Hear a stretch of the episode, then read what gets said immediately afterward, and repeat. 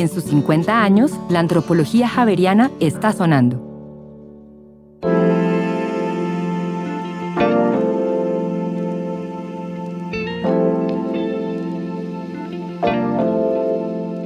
Hola, estimadas y estimados oyentes, a esta segunda temporada de La Antropología Javeriana está sonando, serie de podcast que inició en el marco conmemorativo de los 50 años del Departamento de Antropología de la Pontificia Universidad Javeriana.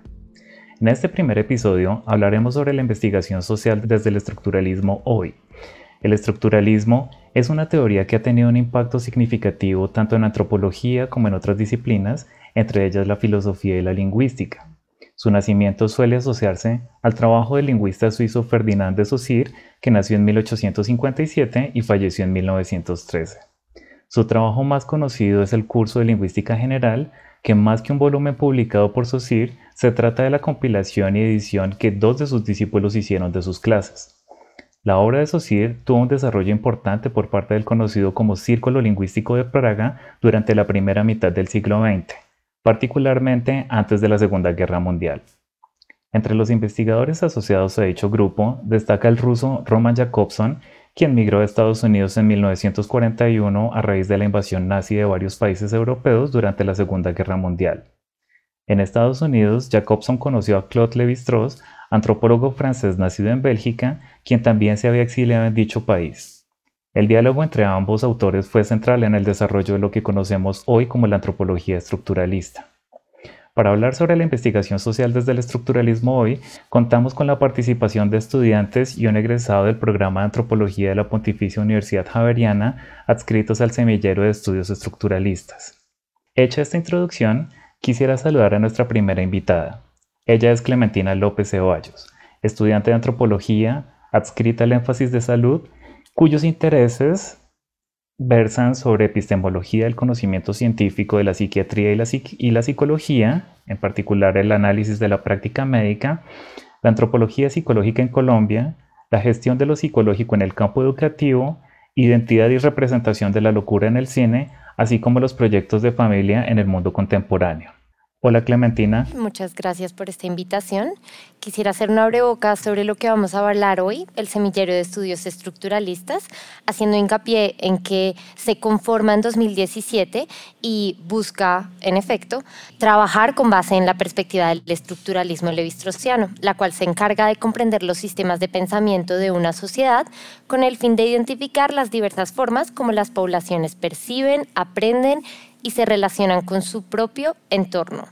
Además, se tiene en nuestro espacio de semillero en cuenta perspectiva de otros autores, como Georges Canguile, Michel Foucault, Didier Fassin, Pierre Bourdieu, entre otros. En últimas, la apuesta del semillero es lograr una comprensión de los problemas sociales contemporáneos desde una mirada sistémica y, por supuesto, atendiendo a los intereses y preocupaciones de los miembros. Además, entre las producciones del semillero podemos encontrar más de 30 ponencias a nivel nacional e internacional, 7 artículos académicos, un capítulo de libro y dos tesis de grado con mención honorífica. Muchas gracias, Clementina. Nuestro segundo invitado de hoy es Andrei Castiblanco Prieto.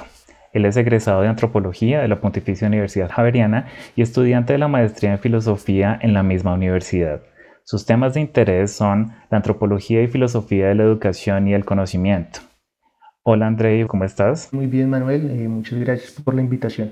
Después de esta presentación que nos hizo Clementina, quisiera preguntarte cómo es el abordaje de los problemas sociales desde la óptica de la investigación del estructuralismo no sé si nos puedes comentar un poco como cuáles serían los aportes del estructuralismo a los análisis que se realizan desde las ciencias sociales. El estructuralismo, particularmente el estructuralismo de Pierre Bourdieu, es muy interesante para pensar los problemas sociales porque me parece a mí que es algo fundamental, que es que él nos hace poner en duda esto que nosotros llamamos eh, problemas sociales.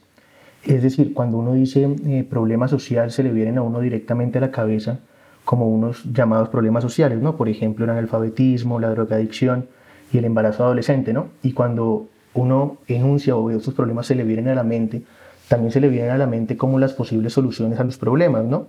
Si uno piensa en analfabetismo, entonces piensa en cartillas, o si no piensa en drogadicción, entonces, eh, no sé, algún, algún, tipo de psicología o algún centro de, de atención, digamos, Si uno piensa en embarazo adolescente, entonces piensa directamente, no sé, en educación sexual, ¿no? Pero el estructuralismo nos, eh, digamos, nos advierte que esta relación entre un problema social y su solución no puede darse automáticamente. Y esto porque los problemas se tienen que construir eh, relacionalmente, ¿no? Ya hablábamos un poco, eh, Clementina, de la importancia de, pensar sistémicamente, ¿no? Y es que problemas eh, como por ejemplo el embarazo adolescente no han sido siempre problemas de la humanidad, ¿no? El, el, embarazo adolescente es una preocupación relativamente reciente, igualmente, por ejemplo, el interés de los gobiernos porque todos los adultos o bueno, todos los ciudadanos sepan leer y escribir, pues también es un interés reciente, ¿no?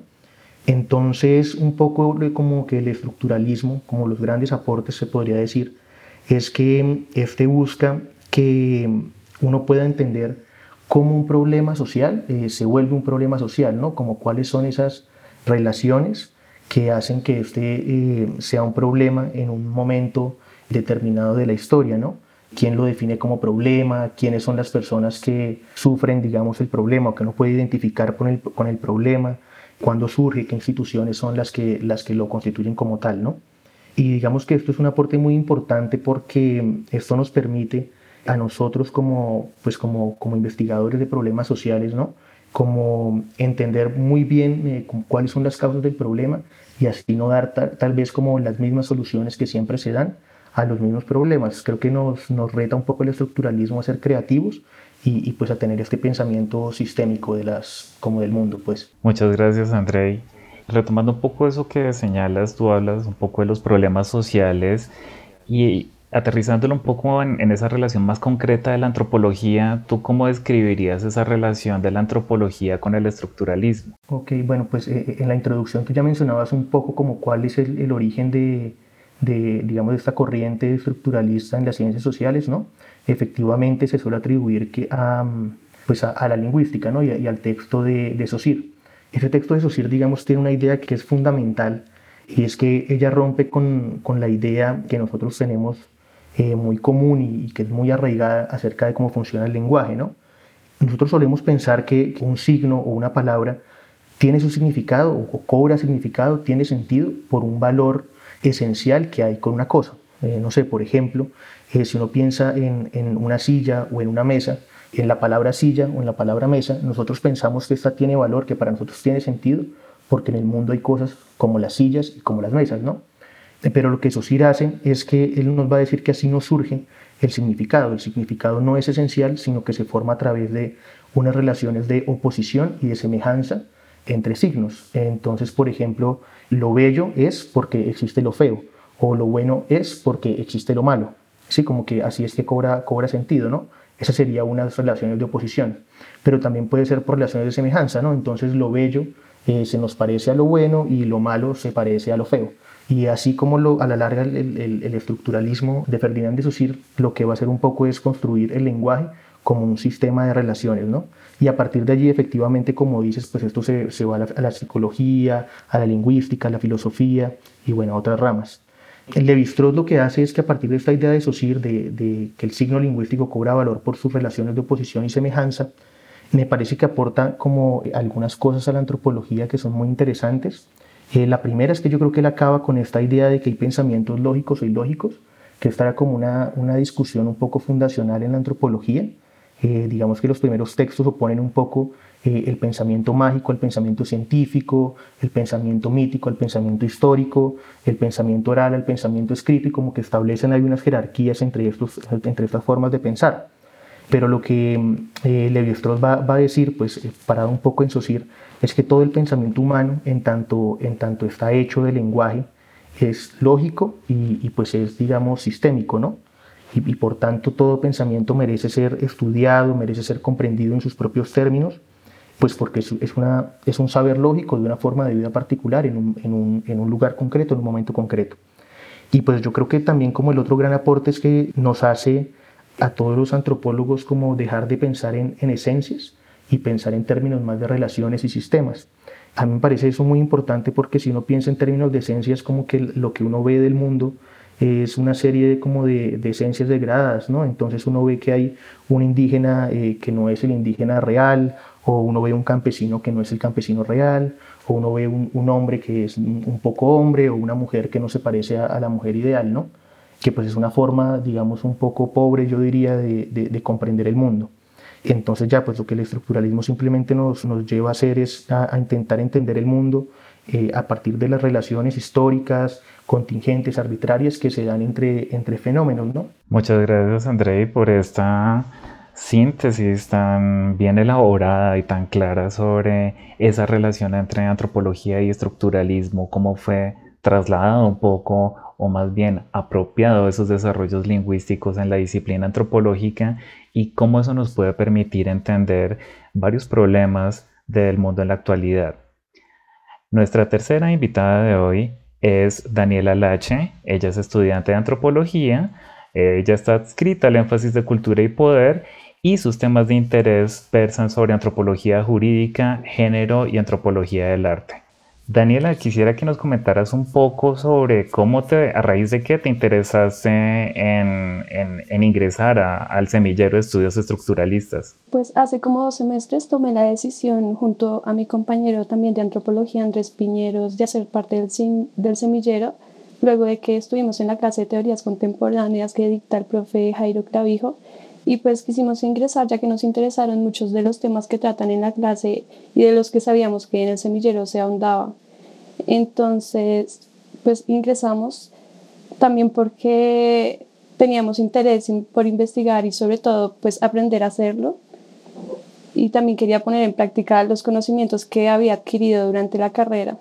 Además, como que siempre veía a los del semillero siendo muy juiciosos y a mí me faltaba disciplina, entonces me animé a ingresar y hasta ahora sí he visto cambios muy interesantes en mis hábitos de estudio. Bueno, y ahora quisiera rotarle la misma pregunta a Clementina. Clementina, ¿qué nos podrías decir al respecto? Bueno, Manuel, similar a lo que comentaba mi compañera Daniela, en realidad eh, cuando yo cursaba mi cuarto semestre tuve la posibilidad de inscribir la asignatura de teorías estructuralistas dictada por el profesor Jairo Clavijo y se me hizo que fue un curso que representó una abrebocas a, a esta metodología que me ha permitido preguntarme qué quiero investigar y qué tipo de profesional me interesa hacer en antropología mi interés en el semillero en compañía de mi amiga Juliana Brogi fue conocer otros espacios, otros contenidos por analizar desde el método estructuralista, habiendo quedado, pues digamos, tan interesadas por lo que fue esta asignatura.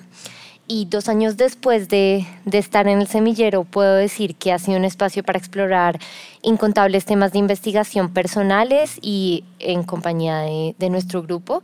Siento que es un ejercicio que nos permite, como decía bien Andrei, construir problemas de investigación y siento como que me ha permitido el método y este espacio de trabajo y aprendizaje, digamos que compartido, tener claridad sobre cuáles son las líneas de investigación que me interesan y cualquiera, por ejemplo, que sea mi proyecto de grado o mi quehacer profesional.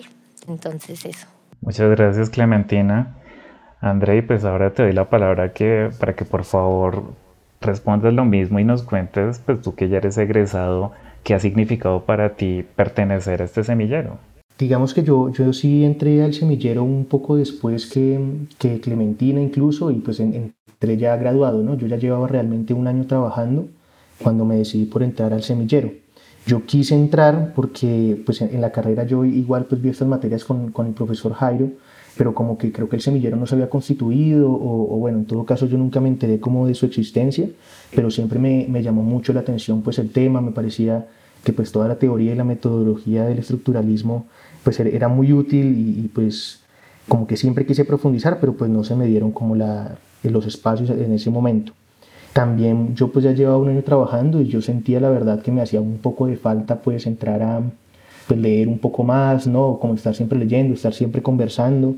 Y bueno, en algún momento me enteré por una, una compañera que ya no está en el semillero, entramos juntos a la carrera, pues ella me contó que había estado en el semillero y yo pues, la verdad no sabía que existía, entonces le escribí a Juan Camilo, que es el, eh, la persona que, lidera, digamos, el estudiante que empezó liderando el semillero, le pedí que cómo hacía para entrar y bueno, ingresé al semillero ya como hace más de un año y pues ha sido la verdad muy interesante, ¿no? Creo que he podido como eh, retomar algunas investigaciones que había empezado cuando estaba en la carrera, he podido resolver un montón de dudas que tenía pues acerca de, de la antropología como tal, de su historia y pues sí, como que al, al, igual que las demás creo que también he podido pues practicar mucho, ¿no? Como escribir mucho, leer mucho, hablar mucho, que pues es parte fundamental de, de nuestra disciplina. Muchas gracias Andrei. Bueno, y ya que mencionas justamente a Juan Camilo, pues los y las invito a que escuchemos un segundo a Juan Camilo Espina de ASA. Él es egresado de antropología y coordinador del semillero. Él ha trabajado sobre antropología y filosofía de la educación y del lenguaje. Dentro de sus temas de interés se encuentra la antropología de la salud y estudios sociales de la ciencia y la tecnología. En esta cápsula de sonido que escucharemos a continuación, él nos va a hablar justamente sobre de dónde surge la idea de formar un semillero de estudios estructuralistas.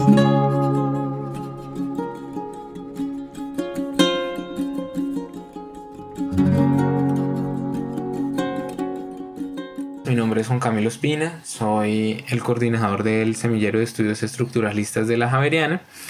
Y bueno, frente a la pregunta ¿De dónde surge la idea de formar el semillero? Pues podemos identificar varios puntos. El primero es la clase de teorías 3 teorías estructuralistas y materialistas. Es dictada por Jairo, pues junto con un grupo de estudiantes hace ya aproximadamente tres años encontramos esa clase muy interesante eh, y que estas teorías eran bien importantes para nuestra formación como antropólogos y logramos entablar un diálogo o un puente eh, con el profesor Jairo en el cual decidimos un poco construir un espacio en el que pudiéramos aprender eh, siguiendo un poco la fórmula de Pierre Bourdieu, pues que las ciencias sociales no se pueden aprender solo teóricamente, sino haciéndolas, ¿no?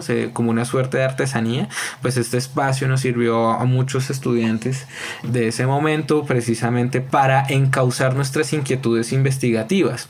Usualmente en antropología se, se asocia el estructuralismo con Levi-Strauss, sin embargo hay muchos autores eh, en las ciencias sociales que siguieron esta perspectiva conceptual y que son centrales en la formación de un antropólogo Solo por nombrar algunos, pues Ferdinand de Saussure, está el mismo Bourdieu, está Mary Douglas, entre otros. Cada uno hace pues un aporte central y que hay que estudiar con rigurosidad pues para poder investigar desde esas perspectivas. El semillero también ha sido un espacio interesante porque hemos encontrado que luego de su, de su formación inicial, muchas personas pues lo acogieron de una manera muy positiva y empezaron a acercarse a este lugar. Creo que unos acercamientos bien importantes fueron principalmente de los chicos que estaban a punto de graduarse. Eh, muchos de ellos manifestaban de pronto tener unos vacíos teóricos, metodológicos o prácticos que sentían un poco que el semillero iba a ser ese espacio donde iban a poder solucionar o, hacerle frente a esas dificultades. Desde el inicio el semillero se formó con una vocación pedagógica en el sentido de que ser antropólogo, como lo dice Pierre Bourdieu, no es solamente saber de un conjunto de teorías o, o prácticas, sino de saber hacer. Es, es, un saber que se incorpora en el cuerpo. En ese sentido, para el semillero ha sido muy importante que hagamos todos unos ejercicios para saber escribir, saber hablar, saber trabajar en equipo. Y sobre este punto me gustaría detenerme porque en la forma en que se aprende en ciencias sociales abordamos como los grandes héroes de la disciplina como si ellos fueran como unos individuos que fueron capaces de lograr grandes cosas. En el semillero nosotros la apostamos fuertemente por el trabajo en equipo, eh, no creemos mucho en, en, los grandes genios, sino en la, en la disciplina y en el trabajo colectivo, eh, en el que, digamos, todos y cada uno de nosotros podamos crecer en, nuestras, en nuestro trasegar. Y bueno, acompañado con esto, creo que pues también entender la lógica práctica del mismo ejercicio, no solamente la, las dinámicas sublimes de la profesión, los grandes pensamientos, las grandes reflexiones y las grandes conclusiones, sino también todas estas dinámicas de lo micro, ¿no? Estas dinámicas administrativas, de división social del trabajo, de búsquedas de financiación, van a ser centrales para nosotros. Bueno, acabamos de escuchar a Juan Camilo eh, contándonos un poco sobre cómo surgió esta idea de formar un semillero estructuralista, de estudios estructuralistas. Pues ya centrándonos un poco más en las actividades de, de este semillero, quisiera preguntarle a Daniela ¿Cómo es investigar en el semillero de, estos, de estudios estructuralistas eh, y qué significa o qué ha significado estudiar desde el estructuralismo? En el semillero empezamos primero con sesiones en las que leemos y estudiamos a Saussure y a Levi-Strauss y pues para estas lecturas ya hay un orden preestablecido que nos permite ahondar no solo en las obras de los autores, sino también comprender de, de manera integral su método de análisis estructural. También nos concentramos en leer lecturas complementarias de acuerdo con el proyecto que se esté desarrollando. Por ejemplo, para los análisis, míticos leemos textos sobre la modernidad. Pues mientras vamos leyendo todos estos libros, los coordinadores van asignando ejercicios de exposiciones, discusiones y escritos y pues todo esto está fundamentado en un proyecto pedagógico que busca que mejoremos nuestras capacidades de análisis y pues por esto es que se hace énfasis en la redacción, en las formas de escritura, también en las implicaciones de presentar en diversos formatos como libros, artículos y pues también en la presentación en público. Entonces cada proyecto que se realiza es producto de un trabajo en conjunto a pesar de que los integrantes estemos repartidos en diferentes investigaciones.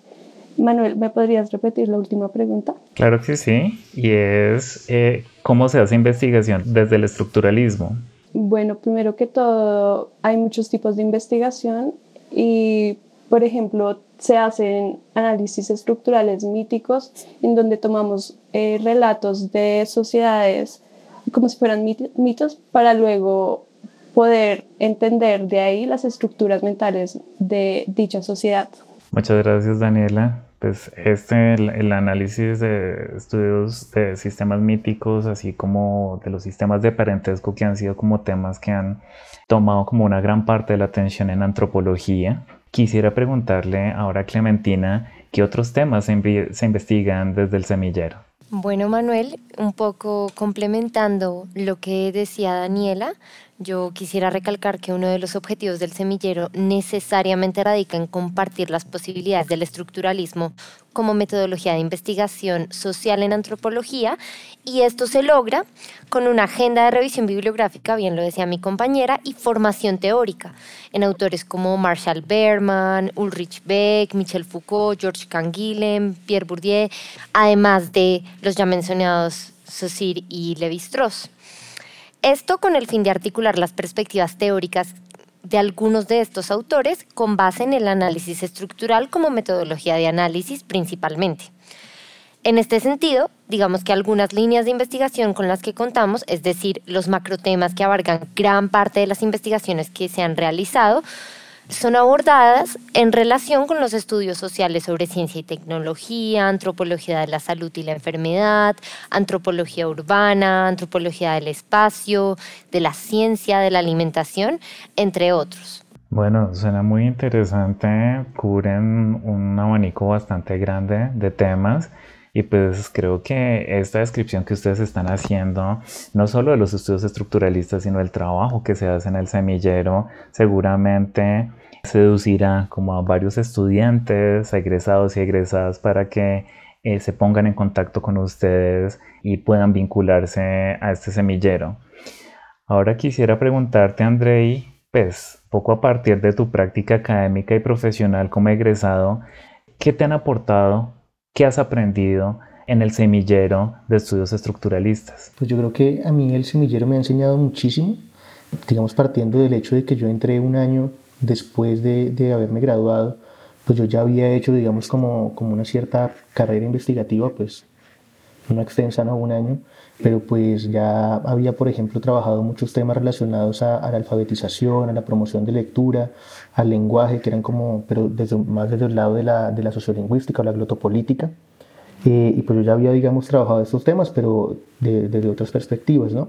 Entonces, un poco creo que en, en, lo académico el semillero me permitió a mí, digamos, releer, reescribir y repensar todas esas investigaciones que yo ya había hecho, digamos, no porque eh, estuvieran mal necesariamente, ¿no? Sino es más como que a uno le dan como una nueva perspectiva, ¿no? Como otro lugar para mirar las mismas cosas.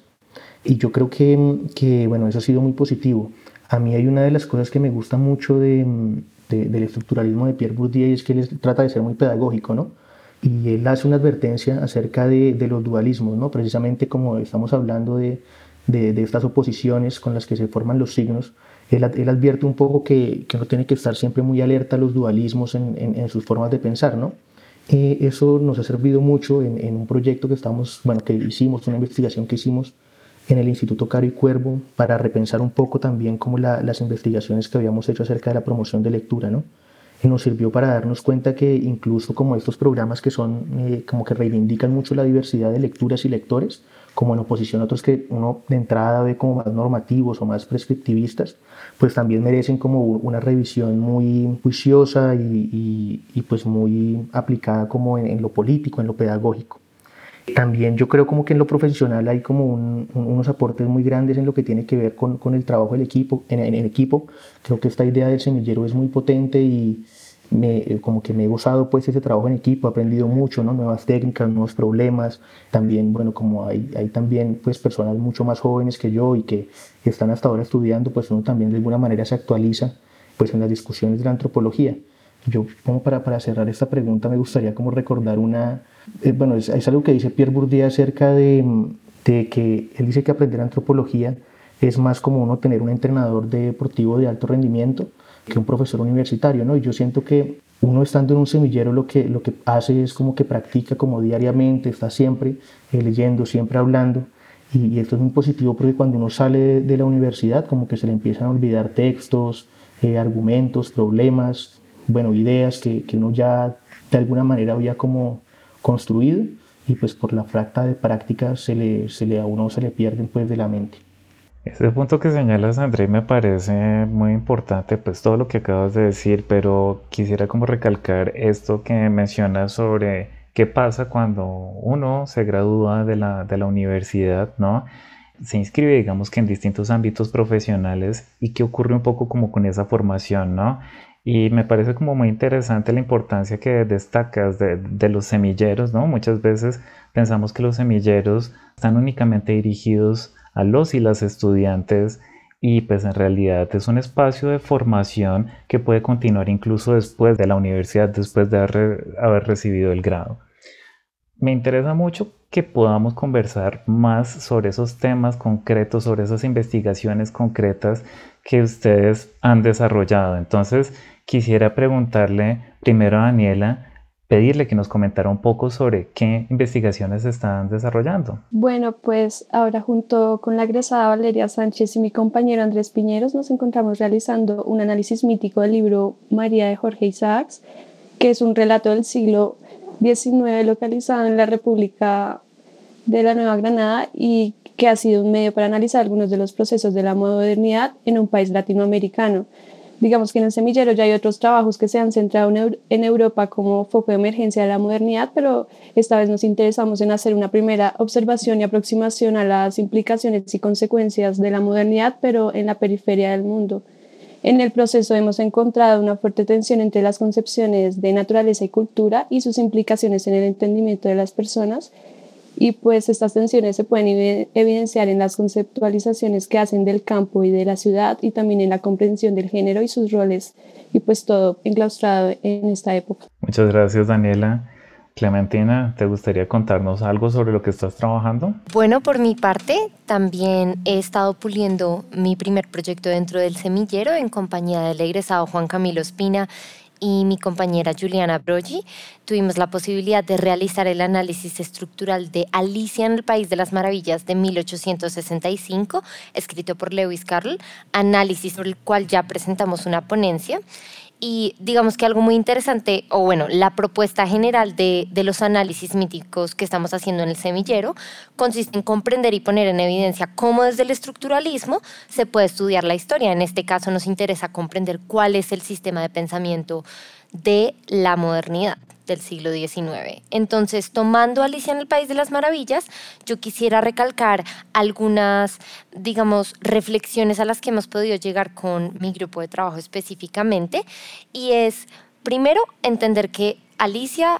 evidencia un problema de pensamiento que trata sobre las clasificaciones del pensamiento y las convicciones que distinguen lo conocido de lo desconocido.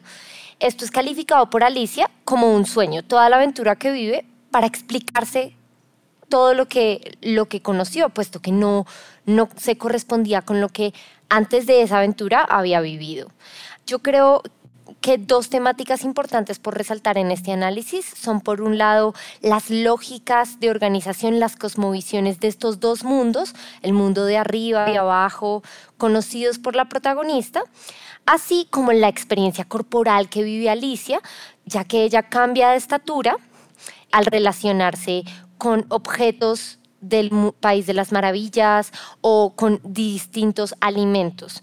Y por último, algo muy importante que nos permite también empezar a atar cabos en esta experiencia, como es una especie de espejo en las propias tribulaciones y preguntas que se hace el ser humano en la modernidad y ahora en la modernidad tardía, es cómo se transforma Alicia en alguien nuevo. Ella a lo largo del libro empieza a preguntarse quién es y esto da cuenta de una identidad fragmentada por las cosas que ella siente que ha olvidado o comportamientos que ella reconoce que no tenía antes de empezar la aventura. Entonces creo que es muy importante traer a colación también una obra como Alicia, tantas veces, digamos que revisada y representada en teatro, en otras películas, en series.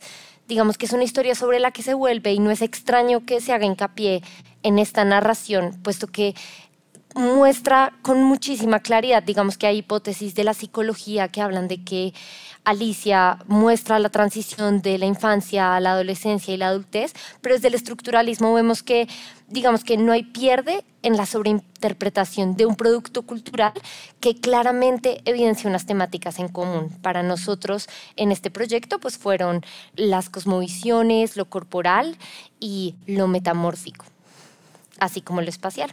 Muchas gracias Clementina.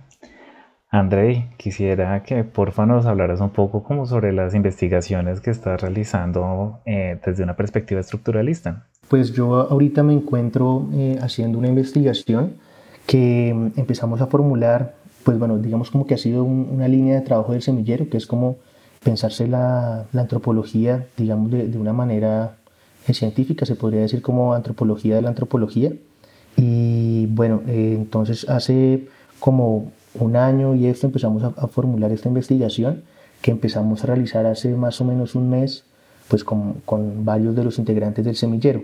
Esta investigación se pregunta un poco por los usos sociales de la antropología. El problema que, que nosotros vemos que queremos resolver con la investigación es que, bueno, la antropología como desde sus inicios acá en Colombia estuvo muy centrada en el trabajo con comunidades indígenas y con comunidades campesinas, pero pues a partir de, de este inicio la antropología ha tenido muchos cambios, pues porque el país también ha tenido muchos cambios y esto ha hecho que los antropólogos eh, pues que, que, son egresados hoy eh, y pues que, que, han sido egresados a, a lo largo de, de, la historia de la antropología acá en Colombia se desempeñan en campos muy diversos, ¿no? Pues yo, por ejemplo, trabajo como en organizaciones educativas, pero también pues hay antropólogos que trabajan haciendo investigación de mercados o que trabajan en organizaciones financieras, en fondos de pensiones, bueno, en el Estado también hay pues antropólogos que trabajan como en el Ministerio de Cultura, que sería tal vez como lo, lo que uno pudiera decir tradicional, pero pues también eh, hay en el Ministerio de Educación, eh, trabajando en fuerzas militares, bueno, y seguramente como en, en un montón de lugares que, que, nosotros desconocemos realmente, como que no hay una investigación sistemática un poco que dé cuenta qué hace un antropólogo en Colombia, para qué contratar a un antropólogo, cuáles son las condiciones laborales de un antropólogo. Entonces, pues lo que nosotros nos proponemos en esta investigación, que pues, bueno, como, te digo, ahora empieza, entonces pues no tenemos aún resultados pues concluyentes, pero pues lo que queremos es contactar a los egresados, eh, revisar, por ejemplo, las plataformas de empleo para saber pues qué, empleos se ofertan para los antropólogos, analizar el programa de prácticas de la universidad para ver más o menos qué, qué empresas están solicitando pues, eh, practicantes de antropología, ¿no? Y pues en general como toda la investigación está orientada pues a un poco a, como a salir de esta incertidumbre que creo que tenemos los estudiantes, yo creo que no solo de antropología, sino también de muchas carreras, pero particularmente en las ciencias sociales se da como esa incertidumbre de, de bueno, ¿y yo, y yo dónde trabajo? ¿no? ¿Quién, ¿Quién me va a contratar? Y, y bueno, creo que un poco ese es el objetivo de esa investigación. Muchas gracias, Andrei. Bueno, pues con esto que ustedes están conversando, compartiendo con nuestros y nuestras oyentes, creo que nos podemos hacer una idea mucho más concreta sobre qué significa hacer investigación social desde el estructuralismo hoy, ¿no?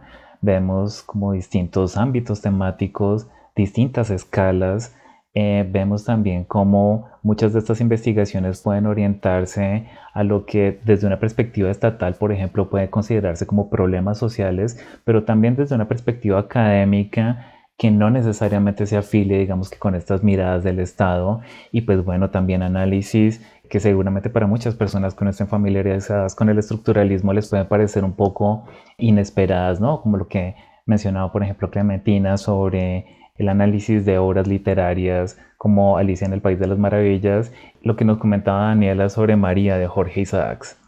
Bueno, ahora quisiera pedirles que hiciéramos una pausa en nuestra conversación para escuchar a Jairo Clavijo Poveda. Él es profesor del Departamento de Antropología y tutor del Semillero. Sus temas de interés son antropología de la salud, religiosidad y antropología urbana. Y en esta cápsula él nos hablará sobre el enfoque pedagógico del semillero.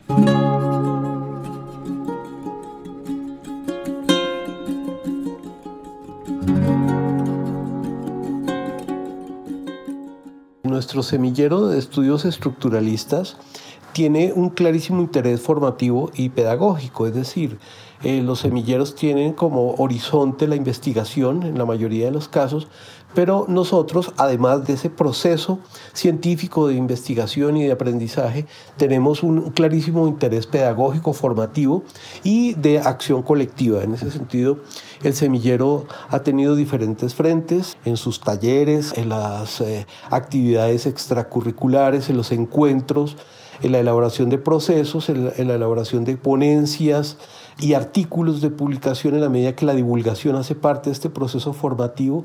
Hemos tenido participación de los estudiantes gracias al apoyo de la universidad en diferentes eventos internacionales. Nuestros estudiantes han presentado resultados acorde con el interés institucional de internacionalización en Grecia, en España, en Francia, hemos estado en Estados Unidos han hecho trabajos aquí locales en, México. Me parece muy importante todo ese proceso en la formación de la persona, ¿no? de, de este estudiante javeriano, antropólogo, que se interesa por una de las escuelas que da mejor cuenta de una de las articulaciones más difíciles para la antropología y es la que se refiere a la respuesta de cómo integrar, cómo entender, cómo estudiar eh, la estructura del individuo y la acción.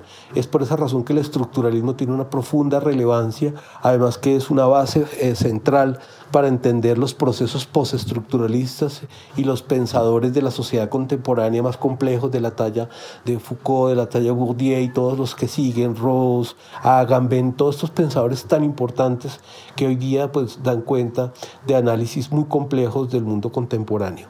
El interés de nuestro semillero es continuar en la formación, incorporar nuevos estudiantes, junto con los que ya están en diferentes niveles, tanto los, los que están más avanzados como los que comenzaron más recientemente.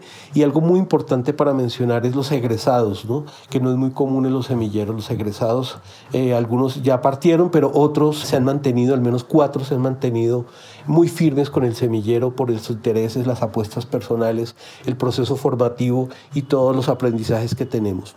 Y finalmente creo que es muy importante anotar que nosotros nos concebimos en un sentido muy levistrosiano en una escuela de pensamiento, es decir, nosotros eh, pensamos que nuestra actividad, nuestro proceso de aprendizaje es colectivo, y aquí no buscamos eh, la figuración individual de nadie, sino buscamos que el, el equipo como tal figure en la autoría de nuestro trabajos, que se entienda que los procesos de pensamiento no se deben a genialidades individuales, sino a un proceso de disciplina y de colectivo, todos hablando, de participación en los diferentes ejercicios. Es por esa razón que resalto este carácter participativo y este carácter formativo del semillero. Bienvenidos de nuevo. Quisiera preguntarle a Daniela, pues además del análisis mítico, que es un tema clásico en antropología, desde el semillero, ¿a qué otros campos de análisis más contemporáneos apuntan? Las investigaciones realizadas en el semillero se desarrollan con base en el estructuralismo levi-straussiano junto a postulados de otros autores, como ya explicaba Clemen, y pues de hecho son diversas las temáticas que se han abordado atendiendo a los diversos intereses e inquietudes de todos los miembros digamos que realizamos un análisis sobre el hábitus de los antropólogos de la Javeriana y otro sobre las construcciones simbólicas en los museos en torno al conflicto armado luego del, del acuerdo de paz. También observamos los sistemas de clasificación de los discursos de la derecha en Colombia y también analizamos la negación de la memoria sobre la violencia y el conflicto en el Parque Villa Mayor de Bogotá.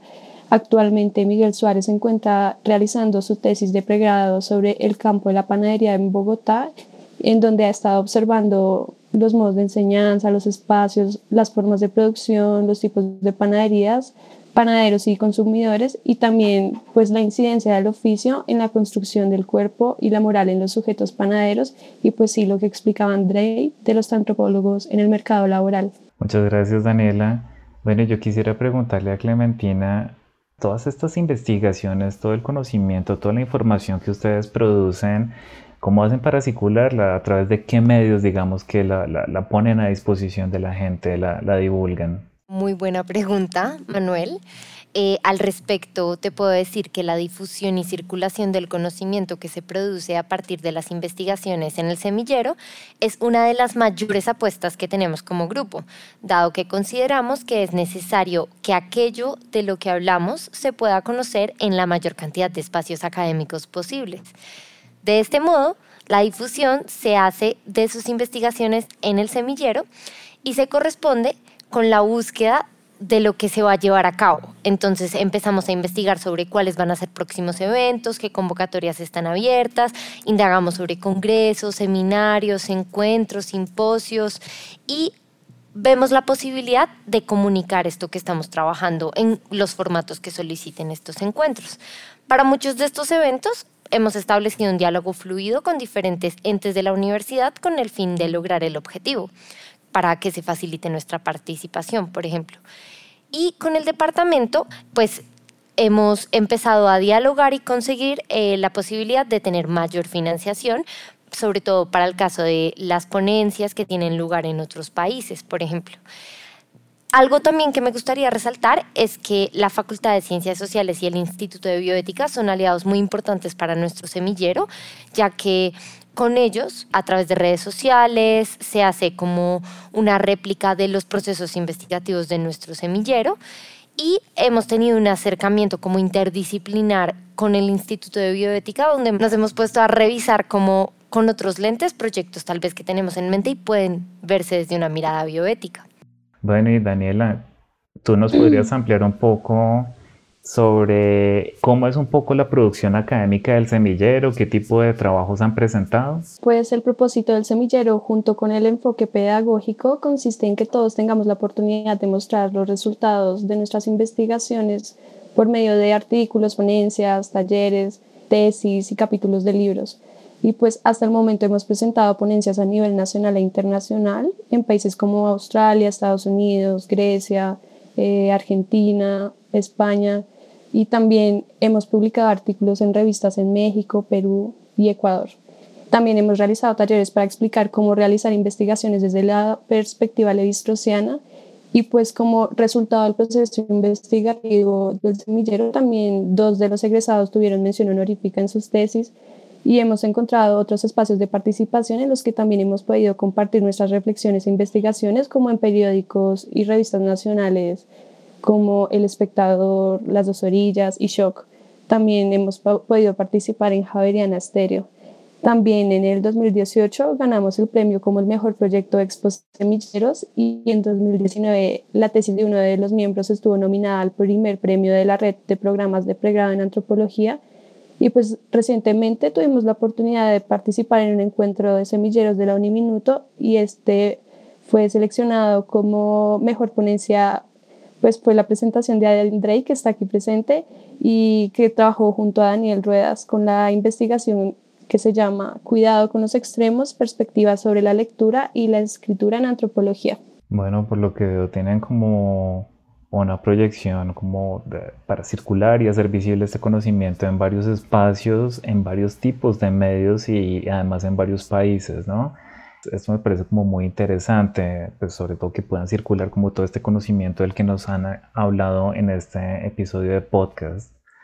Bueno, pues ya para cerrar, Clementina, yo quería preguntarte, ¿qué le dirías a uno o a un estudiante o egresado que esté pensando en entrar al semillero? ¿Qué, ¿Qué podría hacer? Yo la verdad optaría por decirle que es la mejor decisión que puede tomar en su formación profesional hablando específicamente sobre las posibilidades que este espacio brinda a un estudiante cursando la carrera de antropología, como lo era yo cuando decidí vincularme, Considero que se trata de un espacio en donde la formación académica maneja un matiz particular que se proyecta a metas de difusión desconocidas dentro de las aulas de clase y otros espacios académicos.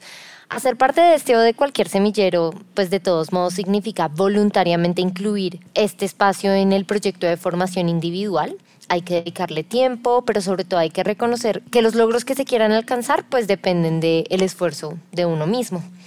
Sobre el semillero de estudios estructuralistas, creo que la intención de estudiar la realidad social y construir problemas de investigación a través del análisis mítico abre camino a nuevas perspectivas por parte de la antropología para entender las lógicas de pensamiento colectivo. Se trata de una metodología que no solo no está mandada a recoger, sino que se relaciona con líneas teóricas aprendidas durante la carrera, cuyas posiciones pueden permitir delimitar mejor los problemas, anclando las posibilidades prácticas del ejercicio antropológico. Las llamadas gafas del estructuralismo son en realidad un marco de referencia muy importante para la investigación social que realizamos en el mundo contemporáneo y considero que con mayor razón conformarán este como un espacio de investigación y revaluación del quehacer antropológico para quienes, como Andrei, están viviendo el ejercicio laboral. Muchas gracias, Clementina. Bueno, y pues este episodio de hoy lo cerramos, lo concluimos con esta incitación por parte de las y los integrantes del semillero de estudios estructuralistas a otros y otras estudiantes y egresados y egresadas para que se vinculen a él. Nos han dado eh, como una mirada bien comprensiva, no solo sobre el estructuralismo y su relación con la antropología, sino también sobre las investigaciones que se llevan en la actualidad, aparte de los temas ya clásicos en la antropología. Invitamos entonces a nuestros y nuestras oyentes a que estén atentos a los próximos episodios de esta segunda temporada de podcast La Antropología Javeriana está sonando, serie que inició en el marco conmemorativo de los 50 años del Departamento de Antropología de la Pontificia Universidad Javeriana. En sus 50 años, la antropología javeriana está sonando.